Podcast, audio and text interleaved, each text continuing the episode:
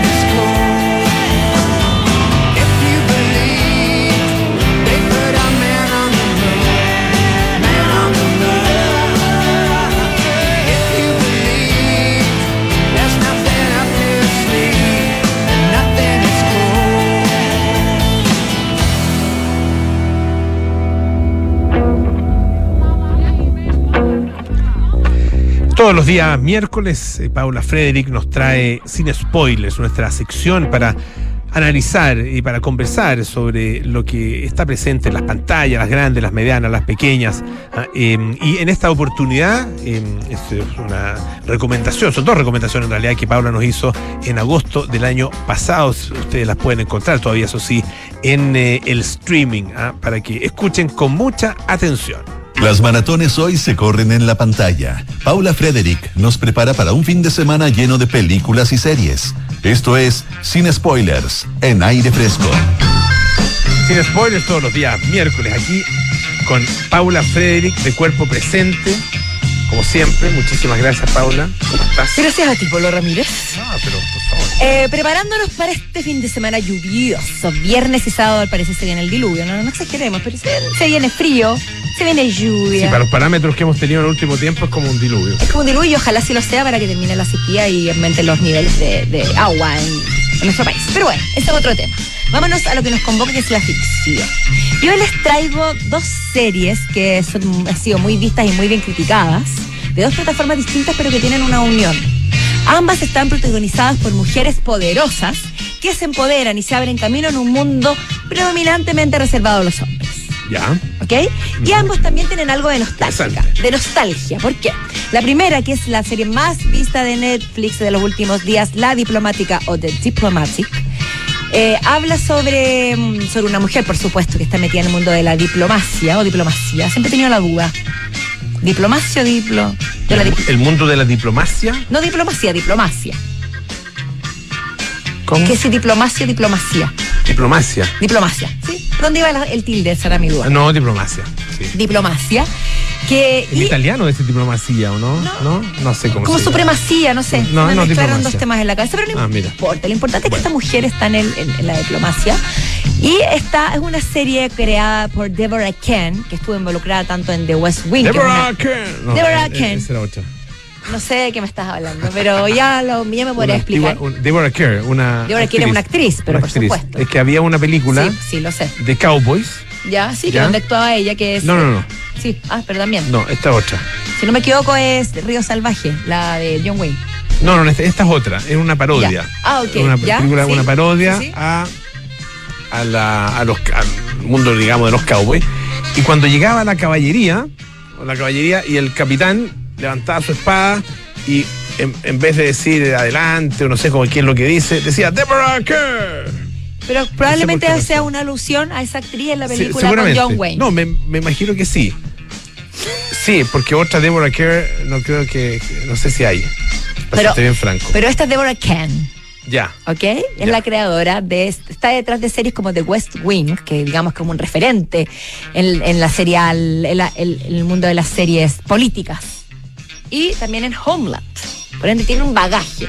¿Y cuál es la historia detrás de la diplomática?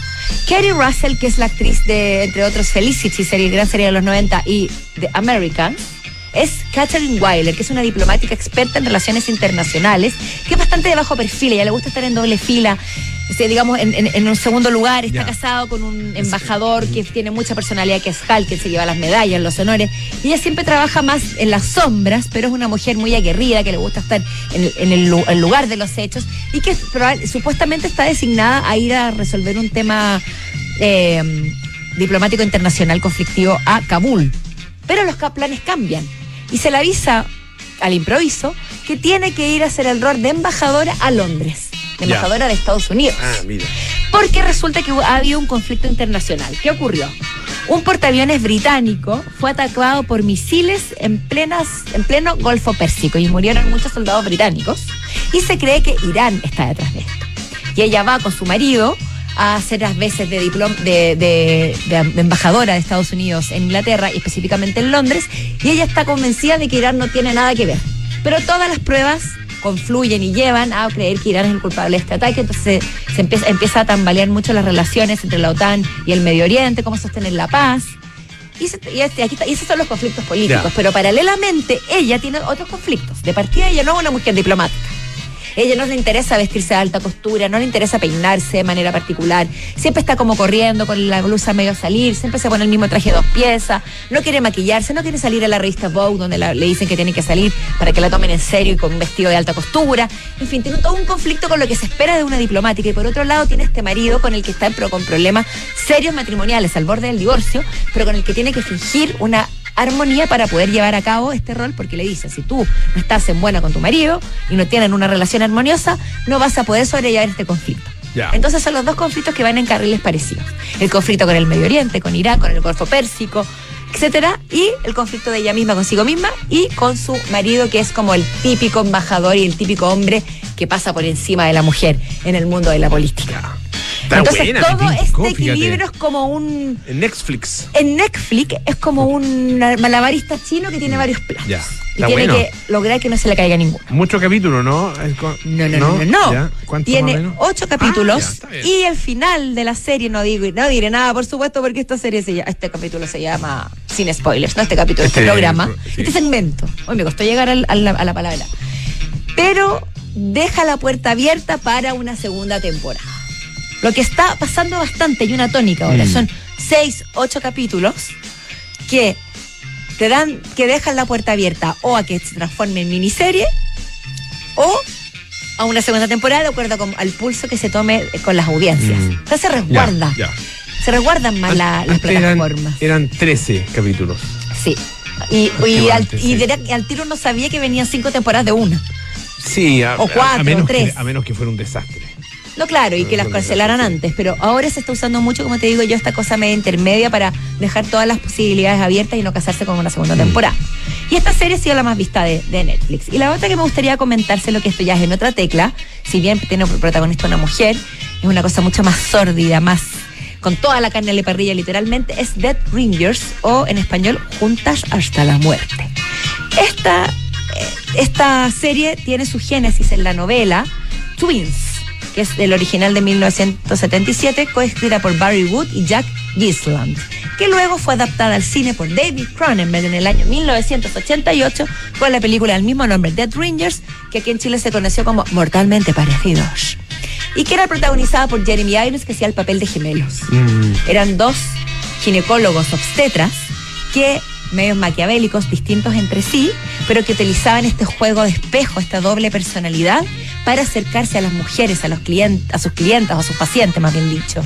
Y, Cronenberg, siempre con este juego del cuerpo, de los límites del cuerpo, de la sexualidad, del placer, indaga un poco en, en- en el poderío del hombre frente a, a un sector que es supuestamente científico.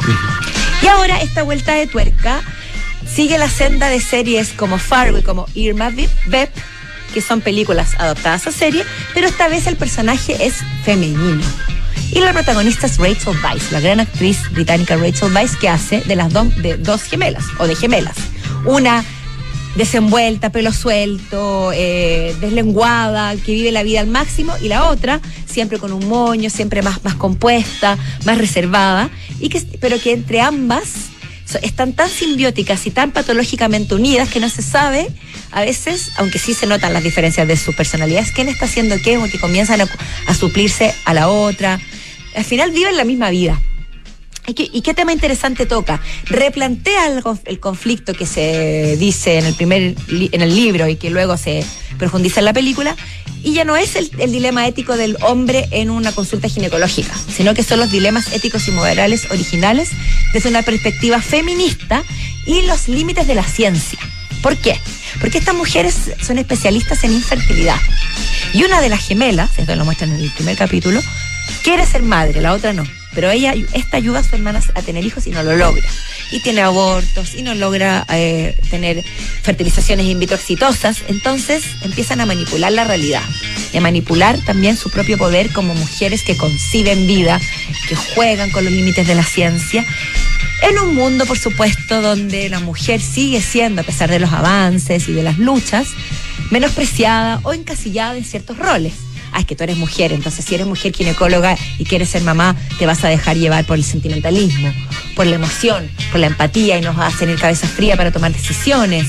O que cómo vas a tus propias frustraciones de mujer, las vas a, eh, a proyectar en el paciente o en la paciente, etcétera. Todas esas problemáticas que antes no existían, ahora se, se llevan a cabo de manera magistral por una actuación extraordinaria de Rachel Weisz, que probablemente, y te lo puedo afirmar, va a estar, va a ser la cabecilla la- en las nominaciones, los próximos premios que de, la televisión, es decir, Golden Globes y Emmy, sobre todo, porque se manda un, un papelazo. Oye, suenan bien ambas, ¿ah? Esta serie está en Amazon Prime. Amazon Prime. Sí, también está creada por una mujer. Ambas series están creadas por mujeres. Buenísimo. Lo que por supuesto no es casualidad. Oye, a propósito de mujeres, ¿viste que a Meryl. Streep le, Sí. le dieron el premio Princesa de Asturias? Así es. Que es muy importante ese premio. Es muy importante y bien merecido se lo tengan. Sí, pues. Sí, estuve viendo ahí que hicieron harto, hartos homenajes y recuentos de, la, de las mejores películas y... Bueno, Meryl Streep también ha estado en el mundo de la serialidad. La También, ha- serie sí, pues. también ha hecho ese paso, por ejemplo, tiene un gran rol en la serie Big Little Lies, que Mm. está en HBO, que la creada por Reese Witherspoon. ¿Cuál papel de Meryl Streep que recuerdas así como con más, como más potente? Debería decirte Kramer vs. Kramer o Sophie's Choice, Mm. pero mi corazoncillo de jovencilla de los 90 debe decir Miranda Presley. Ah, El diablo se está- Ah, mira. Ya, no, Se podría mí- decir tú sin mí- fin de, de- de papeles, Memorias de África, La Fuerza del con- Cariño. Con, No, no La Fuerza del Cariño, otra una que actúa con Robert De Niro. Eh, bueno, millones, pero se me viene esa Ya. la cabeza. está bueno, llama en el Clint Eastwood, eh, Los Puentes Madison. También tremendo. Tremenda, Ah, papel. No, a pero en eh, la decisión de Sofía. Para Sophie's yo- Choice. A ver, qué peli- eh, es Qué una- brutal esa película. Brutal, brutal. Sí, sí, dolorosa. Esas películas que. Yo no he sido capaz de verla de nuevo. La vi hace un millón de años y no he sido capaz nunca de verla de nuevo.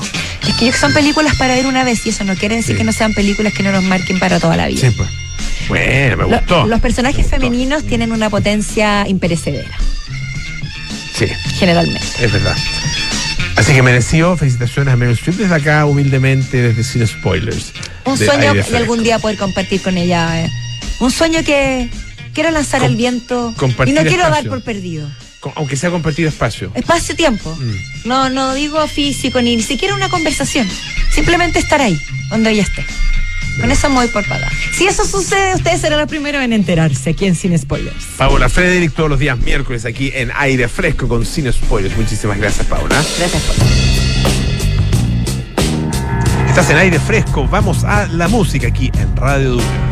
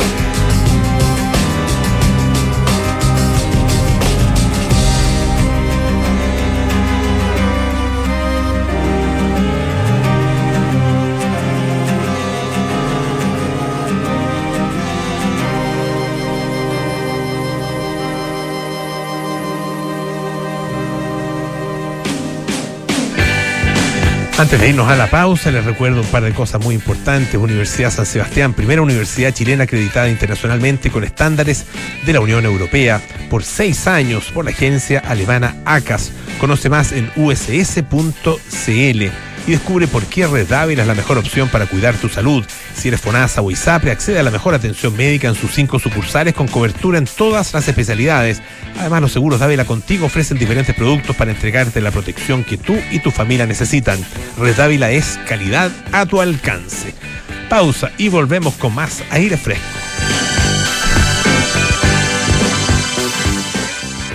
Descubrí que Red Dávila me cuidan etapa de la vida y cuando más lo necesito. Porque además de ser una red de clínicas y centros médicos, es la mejor red privada en GES y tiene seguros de salud para estar siempre protegida. Sin importar si estoy en FONASA o ISAPRE, Red Dávila es para mí. Descubre tú también todo lo que Red Dávila puede hacer por tu salud. Reserva tu hora en dávila.cl. Dávila, calidad a tu alcance.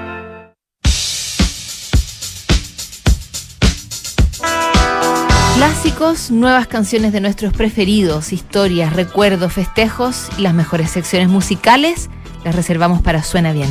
Soy Bárbara Espejo y los espero de lunes a viernes desde las 10 de la mañana para que compartamos una selección especial de los sonidos de tu mundo, aquí en Duna 89.7. Para los desafíos de Chile, la educación es nuestra respuesta.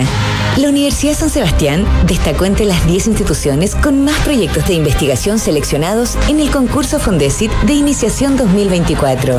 Con un total de 30 Fondesit adjudicados en las tres convocatorias, reafirmamos nuestro compromiso con la investigación de vanguardia en nuestras sedes de Santiago, Concepción, Valdivia y Puerto Montt. Universidad San Sebastián, vocación por la excelencia. La mejor música está siempre aquí en Radio Duna. Esto es Aire Fresco.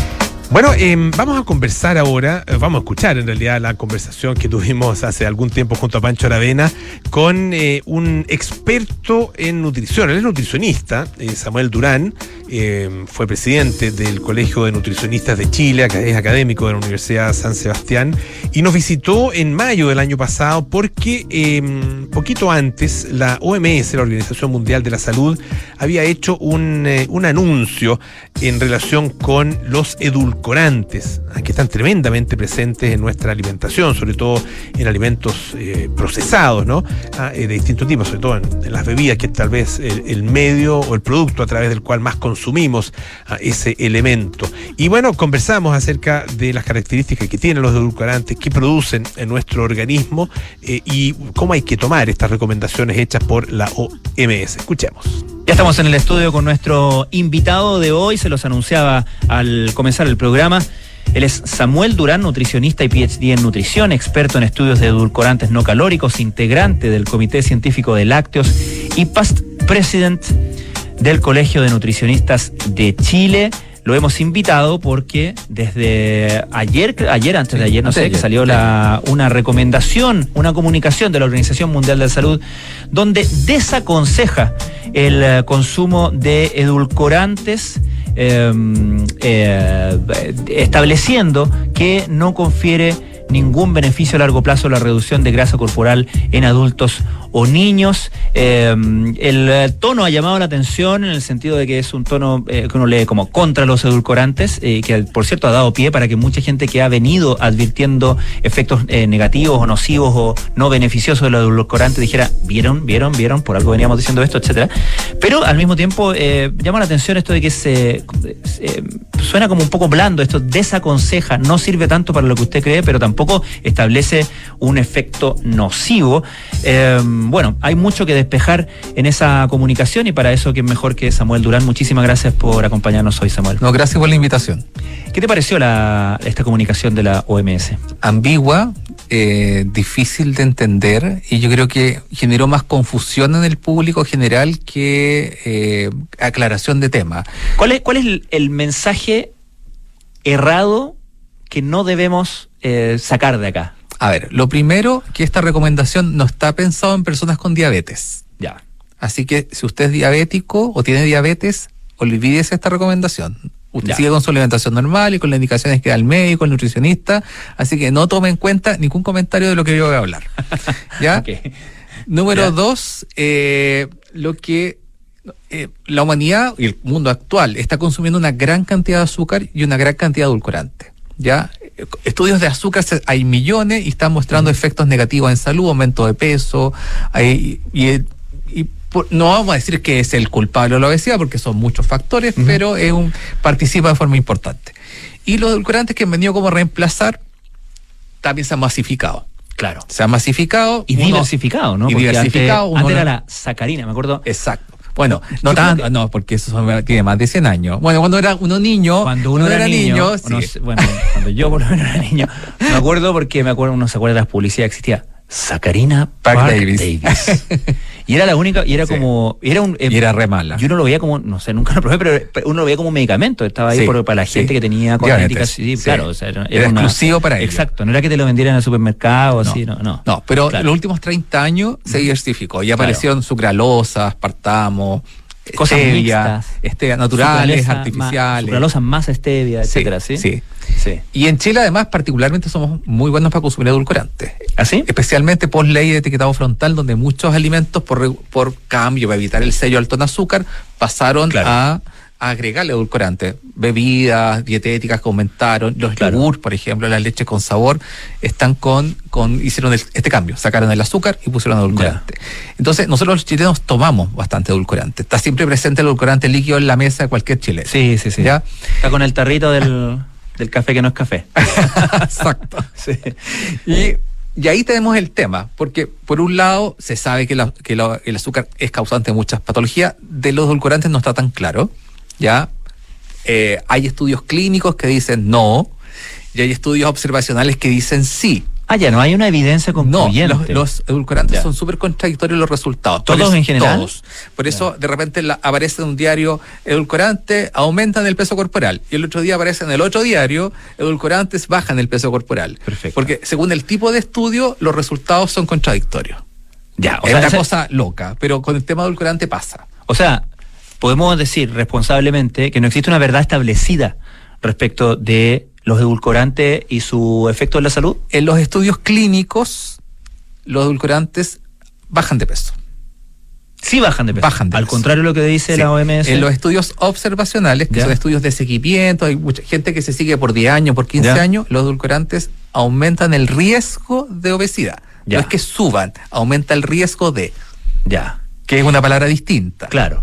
Entonces, el resultado es antagónico, porque en un lado el clínico baja y el observacional sube. Es un poco extraño de, de- de entender, pero Ahora, eh, corrígeme si, si, si, me equivoco, pero em, el, ah, el argumento va por el lado de cuánto uno reemplaza su necesidad natural, que, que a lo- que a la vez va aumentando a medida que, que- quiere más, ¿no? De, de- de azúcar, ¿cierto? De- fin- finalmente su necesidad de dulce por un componente que uno asume más saludable que el azúcar, ¿cierto? Que son estos edulcorantes fabricados sintéticamente, ¿correcto? Y por lo tanto, eh, entiendo que el argumento es, si tú le, le- le pones eh, edulcorante a tu, a tu, a lo que sea que consumes, digamos, eh, finalmente igual estás aumentando tu necesidad de dulzor. Sí, Eh, es estás educando tu, tu cuerpo a querer más dulzor y por lo tanto corres el riesgo de estar buscando ese dulzor todo el rato, ¿no? ¿Es así? es, se ha planteado eso, ¿Ya? pero no se ha demostrado. Ah, ya, es una, es una hipótesis. Sí, porque en estudios clínicos, vuelvo a insistir, se ha visto que el consumo de edulcorantes baja el peso corporal, baja la ingesta calórica y baja la ingesta de azúcar. Ya. Esto es una teoría que posiblemente, pero ojo, muchas personas, hay gente que consume edulcorantes para bajar de peso, o sea, está haciendo una dieta y además consume edulcorantes. Pero el bajar Y de ten- peso va por el lado de reemplazar el azúcar, de reemplazar azúcar y hacer una restricción calórica. De- dicho de otra manera, sería. eh, o sea, el, el tema es sacar el azúcar. Sí. No es que no es que metes en- entre medio. Es sacar azúcar. Ya. Porque el edulcorante no tiene ningún efecto a nivel de intestino, no es como un medicamento para bajar de peso.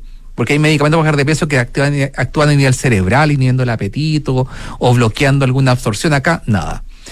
Y lo que se cree es que muchas personas también ocupan edulcorante, pero básicamente para mantener el placer con menos calorías. Se come una chorrillana con una Coca-Cola, perder una marca, Pepsi, Coca-Cola, Sprite, lo que sea, ¿Para qué hacer mención? dietética. o nos Claro. comemos el tremendo pastel, 4.000 calorías, al lado de un café con endulzante. claro, 4.000 Ya. en vez de 4.200. Exacto. Entonces, pero, Claro. pero son 4.000 y Hay que tantos, recortar por un lado, digamos. De. Entonces tenemos, también tenemos ese, Claro. ese otro público que no tiene un objetivo de baja de peso, simplemente quiere mantener Como el placer. regulación, ya. Sí, entonces se cree que estas personas podrían comer más pensando que están restando, Pero también es una hipótesis. pero también una hipótesis. ¿Y qué explica entonces, o qué crees tú que explica que la OMS se tome la molestia de sacar una comunicación así que es tan eh, eh, ambigua? A ver, yo creo que tuvieron una buena intención de llamar a la población a bajar el contenido de azúcar y a bajar el contenido dulzor de los alimentos. Ya. Ya, porque en general nosotros el dulzor es hedónico, estamos en una sociedad que es hedónica, por lo tanto, o es azúcar o edulcorante, y muchas veces los edulcorantes están dentro de alimentos poco saludables, dentro de galletas, dentro de chocolate, me refiero a chocolate barato, ¿cierto? Claro, claro. Llenos de grasa, llenos, de etcétera. Pero, y la idea es comer un poco más natural. Entonces yo creo que esa fue la primera intención. Ya. Y argumentaron con todos los estudios disponibles.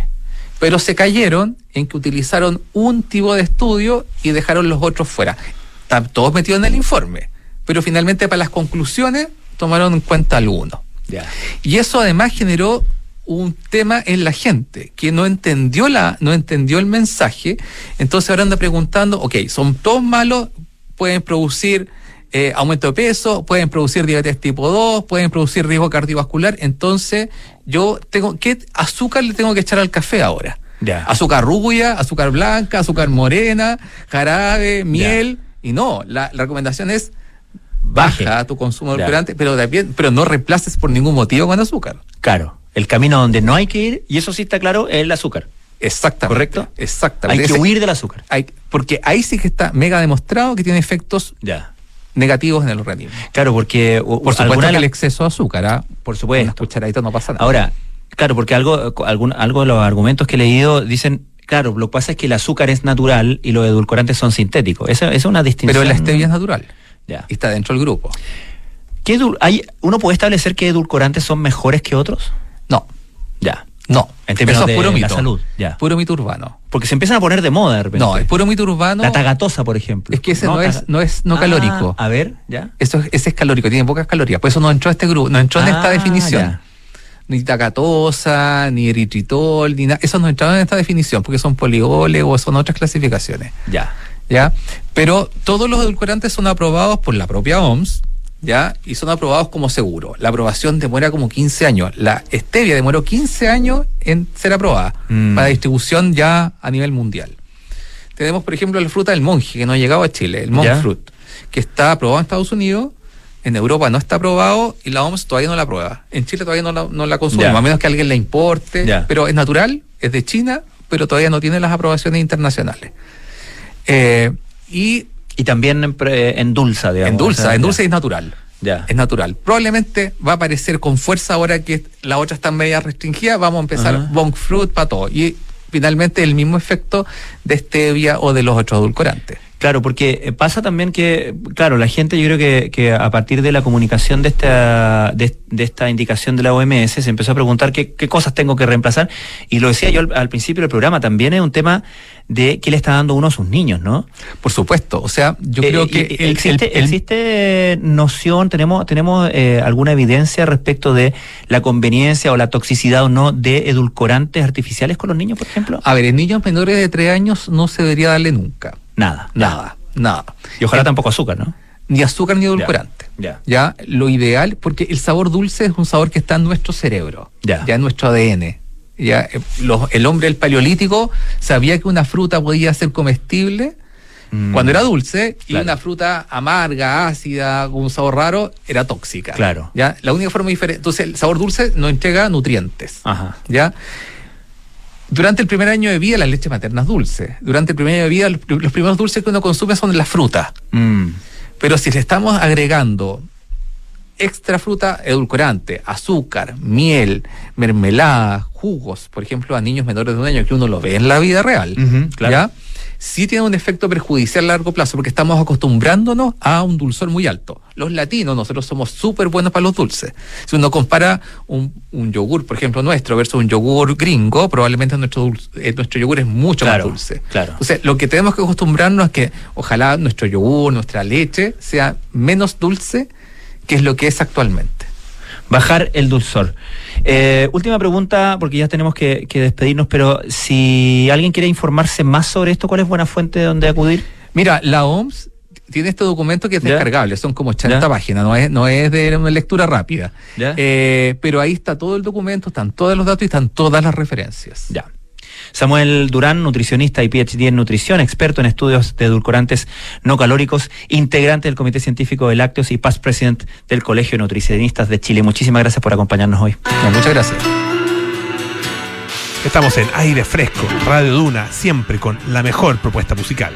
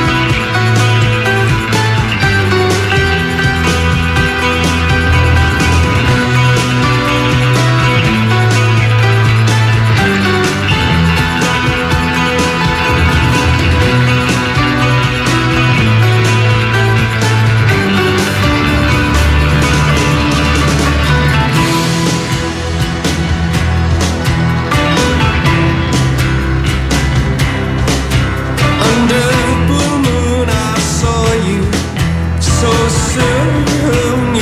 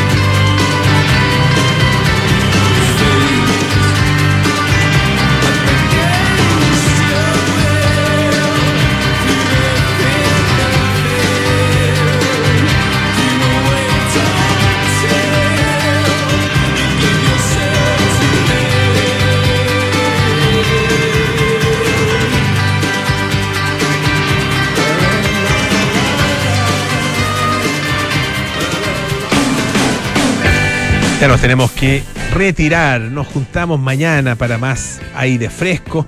Estamos recorriendo lo mejor del año 2023 acá en nuestro programa. Los invitamos a que nos acompañen a partir de las 6 de la tarde mañana y sigan ahora en Radio Duna.